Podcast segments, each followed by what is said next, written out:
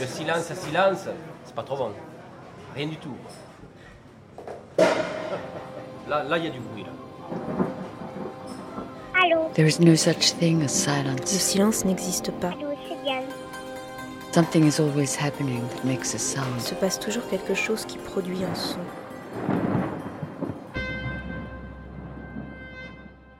From Radio Campus Paris, I'm Abby, and this is Recreation Sonore. Tonight, a special guest joins us on the show. Joyce De Badts is a writer, mother, and audio maker with a certain knack for documenting her family story. And later on in the episode, we'll be heading to the Mortified podcast, where the hilarious and deadpan Paul Arabino shares entries from his 1976 childhood diary. First up, this is How I Kept My Mother Alive by Joyce De Badts. I must have been in my 30s already when, on a cloudy afternoon, I decided to pee my pants. Just because I wanted to re experience what it was like to cross a line, to do what you shouldn't. It was wet and warm, and later it was cold. Afterwards, I had to lie down to peel off the tight, clammy jeans. When I was about eight, I pooped into a plastic container from my mother's kitchen and buried it in a garden. Later, I wanted to dig it up to see what had happened to it after some time in the ground, but I'd forgotten where I put it. Around the same time, I used to sneak handfuls of crisps, chocolate bars, and biscuits to my room. I stuffed all of it in my mouth, swirled it round and round my tongue until the flavors wore off. Then, instead of swallowing it, I spat the gooey stuff in little containers in various hiding places in my room. Tiny drawers in my dollhouse, a jewelry box I got from my grandmother, a pencil case, the boot of a Barbie car. Next, I had a full day of work ahead of me. I had to count all the tiles on the floor of the living room. I had to open and close all the doors in the house with both hands. I had to sing a song before brushing my teeth. A commercial for toothpaste. The same song every night. I had to scrape my throat when I saw fat people. I had to breathe out when I saw old people. And I had to breathe in when I saw someone I wanted to be. Of course, I was dizzy all the time. In bed, the final chore. I had to pray, and the prayer was always the same. It began with asking for world peace. God had to know I wasn't selfish. Next, I prayed for the animals and nature in general.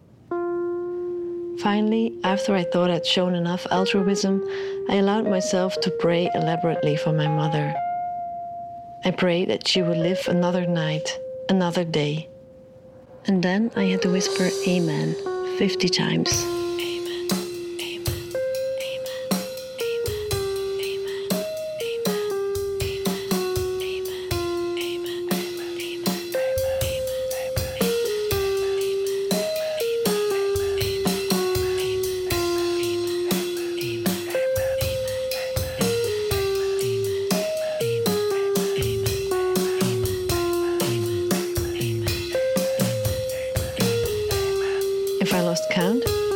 Start all over again. Even though it took forever to finish it, the prayer was the easiest part of my secret life, my daily duties to prevent my mother from dying.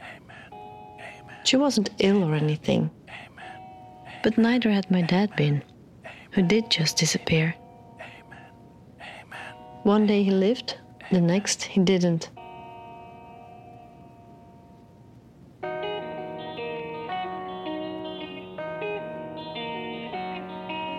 They told me it was an accident, but never explained what kind of accident. For some reason, I was convinced he fell from a stairway, and even when a classmate at school said my father had committed suicide, that everybody knew it, I still couldn't shake the image of the staircase because I had no idea what suicide looked like.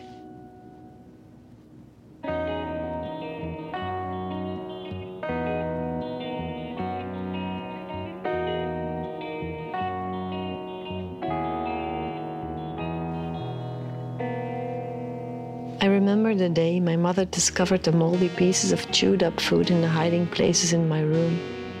She'd lined up all the boxes and drawers and cases next to each other and just looked at me. And I remember feeling so relieved. That was How I Kept My Mother Alive by Joyce de Now, I managed to get Joyce on the phone to answer some of my burning questions about how she got into radio, her process, and her advice. And this is what she had to say. It, it just came out. I think I wrote it in 10 minutes and I recorded it in 10 minutes. And so it, it went really, really fast. The fast that normally I struggle for days or weeks or months, and it's hard and horrible process. But now there was no time for this, and so I just recorded it, and you know we had this deadline, and it had to be finished, and there was no time to think about it, and yeah, that's really all there is about it. If you listen carefully, you can really hear sometimes a, a difference in volume, and then I had it um, like afterwards. I, um, like a native speaker, listened to it and corrected some grammatical mistakes. So I, I, I did some corrections afterwards. I haven't been in audio for so long, really. I always wanted to be a storyteller, but I was always too insecure and I always thought, oh no, that's not for me. When I got children, when I got kids, then it felt urgent to start realizing my dream or something. Um, so when I, I have twins, and um, after they were born, I really thought, oh my God, if I want to do storytelling, if I want to make radio, then it, it has to be now. so that's how it started. And that was about four years ago when, aged 35, Joyce decided to start telling her family story. And as it turns out, the public wanted to hear it. Her work was almost instantly picked up by the National Dutch Broadcasting Company, the public service for television and radio in the Netherlands. Joyce explained a little bit about why she decided to pitch here. Um, so I live in Belgium, but my pieces are broadcast in, in Holland because um, Holland has a radio documentary show, and the Belgian radio doesn't. So um, they have a, a, radio documentary show. It's like for pieces um, that take about 40 minutes. Um, and it was recently in January, it was taken off air. So now they also don't have a radio documentary show anymore. But they have shifted it to the internet. So now it's turned into a podcast. And as far as I know, they're going to keep on investing in new radio stories. And I hope it stays that way because that's really the, my only output. Um, uh, so if, if that disappears, then I have no idea. now, all of Joyce's work to date is made in the Dutch language, but How I Kept My Mother Alive is an exception to the rule. Here's why. Do you know um, the radio station KCRW? That's an American radio station, and they organize uh, a competition every year. You have 24 hours to make a story around a certain theme, and last year it was the theme was um, where the sun don't shine, and so I teamed up with a musician, a friend of mine, and um, so it, it was made really really quickly so it was really spontaneous, and um, the the story that you hear, it's really a one taker. one thing about Joyce is that she loves to collaborate, especially when it comes to the music and the mix. Yeah, so I worked together with a musician, Tim Liebert. I worked with him before, and I totally trust him, and I know I know that he always um, knows how to find the right tone. So he just he just composed some music on the spot and it was right the first time. I mean, for me, it was right. Yeah, and it it sounds really. I mean, the mixing is really rough, and it's not really nice. And you hear it. The voice is kind of the sound is a bit grainy. But we thought, well, the purpose of the of the competition was to do something fast and the story came out fast, and we thought it would be nice to have it, like to leave the, to leave the sound a bit um, like unpolished, if you know what I mean. And finally, Joyce's advice for anyone trying to break into radio or anything else for that matter. You have you just have to ask for it because nobody's going to give you anything. It's not like um, if you post something on your blog and then you will be discovered. I mean, it happens, of course, but I think you just have to go out there and and say, "So, hello, this is me, and this is what I'm doing," and um, yeah, and also yeah, asking help and ask other people, "Can you listen to this?" and "Can you give me some feedback?" and um, do something with the feedback as well. That was Joyce De Badts at home in Antwerp. And in terms of her other work, Joyce has recently made a long form documentary about the end of legal mink farming in Belgium and the Netherlands. And you can find this and all of her work via her website and SoundCloud. And one of these wonderful stories has been translated into English subtitles, which you can find on Eleanor McDowall's Radio Atlas website. Radiotopia. From PRX. Next up, Paul Arabino live on stage in Portland, sharing his intimate childhood diaries. Hey, we have some really exciting news. For the past six months, we've been hard at work on a brand new podcast about growing up, but unlike Mortified, it's not for grown-ups. It's actually for the middle school set. It's a show where young people share moments in their life when they broke a rule. And it's called Ooh, you're in trouble. Think of it kind of like true crime for kids, but instead of grisly small town murders, it's more so things like taking your parents' car in a joyride or protesting the school's dress code. Please report to the principal's office. It's a series about what happens when kids go against the grain and find themselves in way over their heads.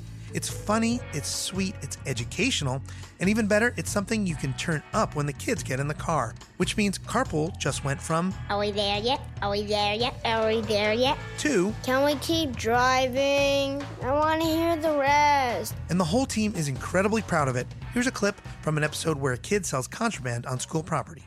Most of our illegal slime transactions now took place in broad daylight. There were teachers around. So Natalie had to approach her customers with caution. I would go over with my backpack and I'd sit down like I was sitting next to them for carpool. Hey, you got that jar of slime? You know, the good stuff, the rainbow kind. And then we just pass each other the slime and then they'd pass me the money. No one was the wiser. It worked pretty well. But Natalie had to stay vigilant because new customers meant more profits. I made like $40 in one week. That's Ooh, You're in Trouble. Stories of rebels, rascals, rule breakers, and even revolutionaries. Subscribe on iTunes, Spotify, or really wherever you listen to podcasts. Dear Diary. Sixth grade, February 14th. 1991. I am really depressed. How could she break up with me? Mom, you can't read this.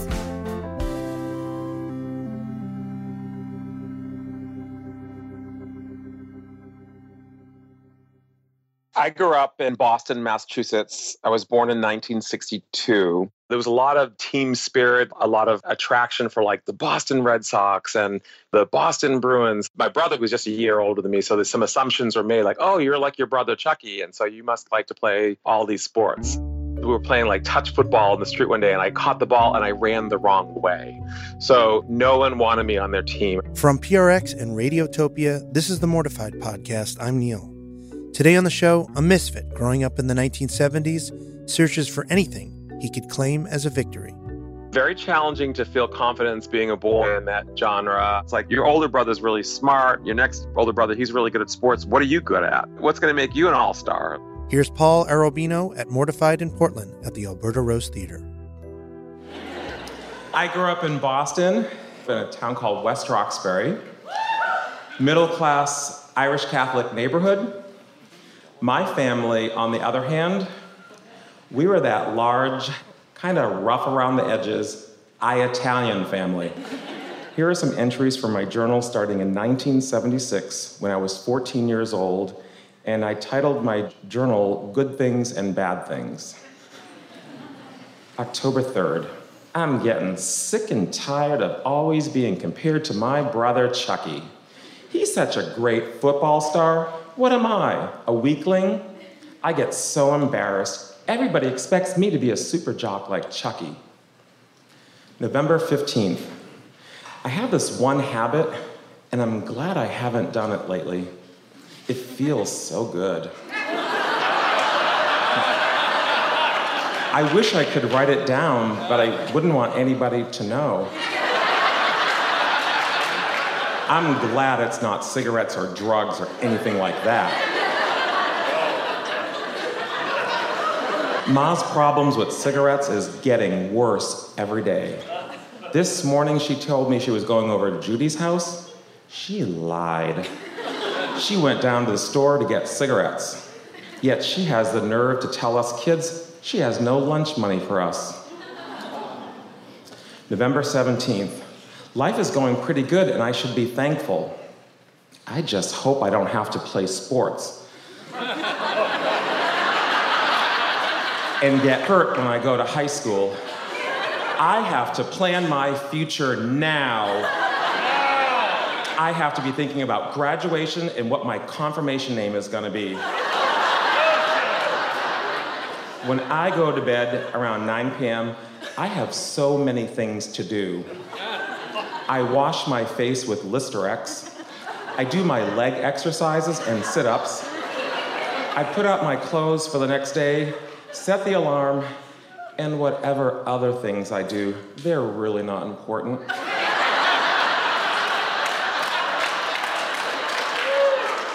November 23rd. Today I sat and gum my best pants too. November 30th. I told Ma to shut up today. Ma, I'm sorry. Soap opera actress Judith Lowry, 86, died today. I hope Ma never dies. Almost time for school. It's said on the news it's going to be a lot of snow today.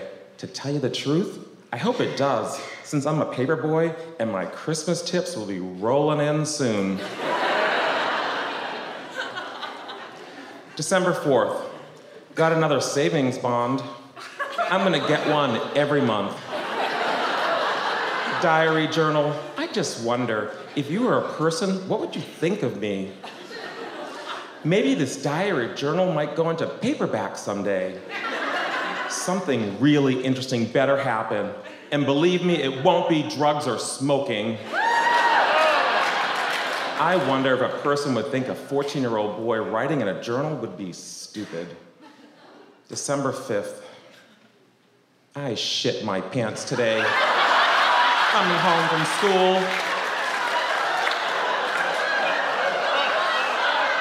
I felt it coming on at sixth period. I walked home instead of taking the bus.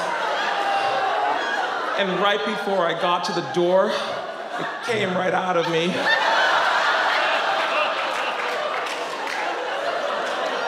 January 3rd. My New Year's resolutions are to lose weight and try not to have that problem I can't mention. January 16th. Guess what? I just started a fire downstairs just fooling around with matches. Thank God Daddy didn't smell it. January 23rd. I just wrote to Ask Beth in the Boston Globe. It's about my mother and her smoking. If they print it, I'll paste it in here, okay? I really think I want to be a journalist. Maybe make some speeches, or do a report like Consumer Reports. February 15th. Marge gave me a Pink Floyd record. I hate it. I don't know any of the songs, and they're all old. Tomorrow, America will be 200 years. Congratulations! And I heard Boston was founded 350 years ago. Let's hear it for Boston. Just put my Noxzema on before retiring for the night.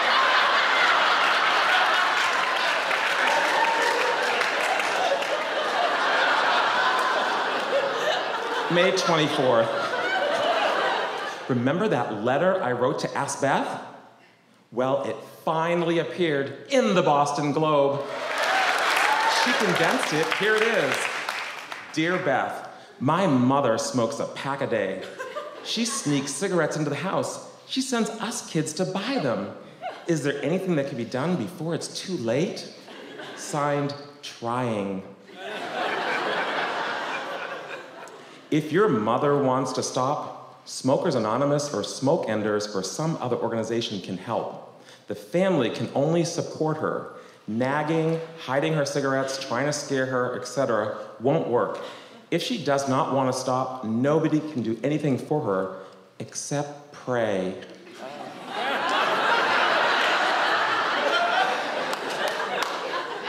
August 8th. I was thinking, I'm 14, but in another month, I'll be 15. I will never be 14 again. I should do something now, right now. In about half hour, I'm going to the sidewalk sale. They have one once a year. December 5th. First real snow today, also my first day of swim practice. They really work you hard. I'm gonna give it a shot. If I like it, I'll stick with it, unless I get cut. Who knows? I'm gonna put in my honest effort though. I felt so embarrassed today. When I was in the locker room, the zipper to my tennis shorts broke. I had to walk around with my zipper open, wearing just my wet see through jock strap. I felt like I had to be on, on a team, a sports team, and swimming seemed to be the easiest for me to do. I was really slow. The flip turns were really hard for me. So, what I found that I could do is the 500 freestyle. That would be like the only one that I could really do competitively. I didn't get much encouragement, especially from my family, from my community, and I think I sought that in places because there wasn't a lot of affirmation otherwise. January 3rd. Today at swimming practice, it was unreal. I did 20 laps freestyle doing flip turns on almost all of them. I wasn't even really tired. It's a new way of breathing I've discovered. Before I did the 20 laps, I was just about to give up too. I feel so good about it. November 10th. I might as well tell you now. At January resolution time, I mentioned a problem. Well, that's masturbation, which I still do, and so does Chucky, and I'm not embarrassed or ashamed of it. Went to church last night. Now there's a new way to receive the host by placing it in one hand and gently putting it in your mouth with the other. I think it's all right. January 22nd. Today was our swim meet in Charlestown. We killed them. Today I swam the 500 yards. I now have a new high, which is 10 minutes and 8 seconds. I think I've done a lot better since the beginning of practice. When I got out of the pool by myself, since I finished a few minutes later, a few minutes after all the other kids, the whole place clapped for me. Couldn't believe it. And there was a pretty big crowd, too, looking down at me. I am so proud of myself today. Thank you. Thanks very much.